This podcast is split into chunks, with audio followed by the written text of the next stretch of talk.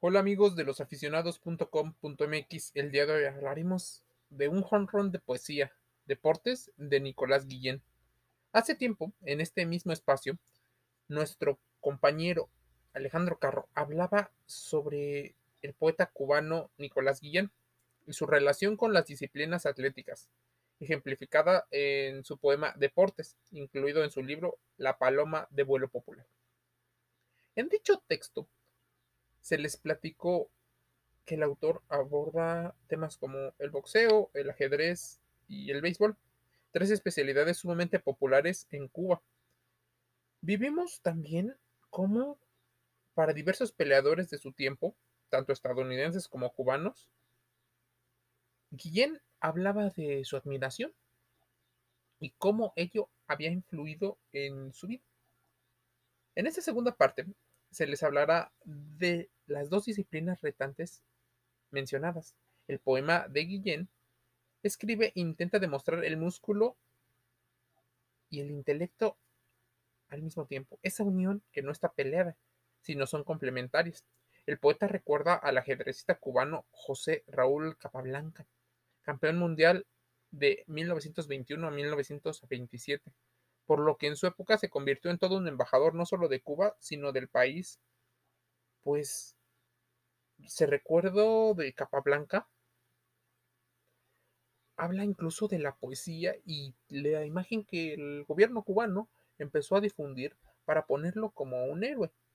Eventualmente, todas las veces que se estudiaba de deporte, se tenía que salir Capablanca dentro de esto.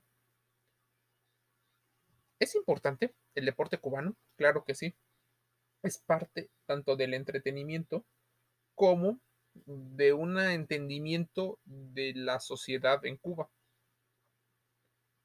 Muchas veces los atletas se convierten en aquellos embajadores de las políticas gubernamentales.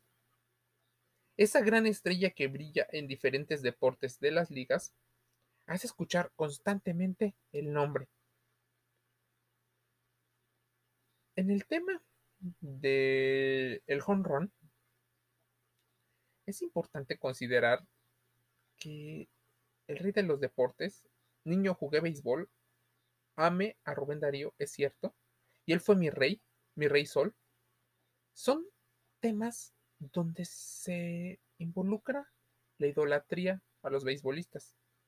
Honrones, pitchers, ponches, José de la Caridad Méndez, el diamante negro que llegó a las ligas negras de los Estados Unidos. Recordemos que era 1967, donde en ocasiones era mucho más complicado debido a la tensión que ocurre entre ambos gobiernos.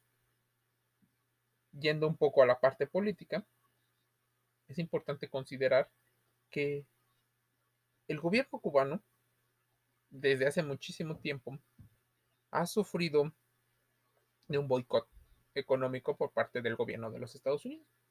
Eso ha impedido que muchos deportistas emigren.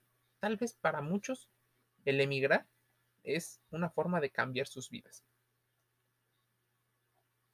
Pero el deporte, sabemos, deja mucho dinero, por lo cual muchas personas emigran siendo deportistas, no siendo personas que eventualmente no hacen nada, sí tienen una función dentro de, de la sociedad, que en parte es el entretenimiento.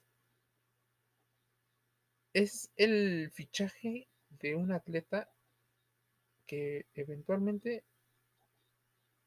permite a las personas tener una mejor forma de vida.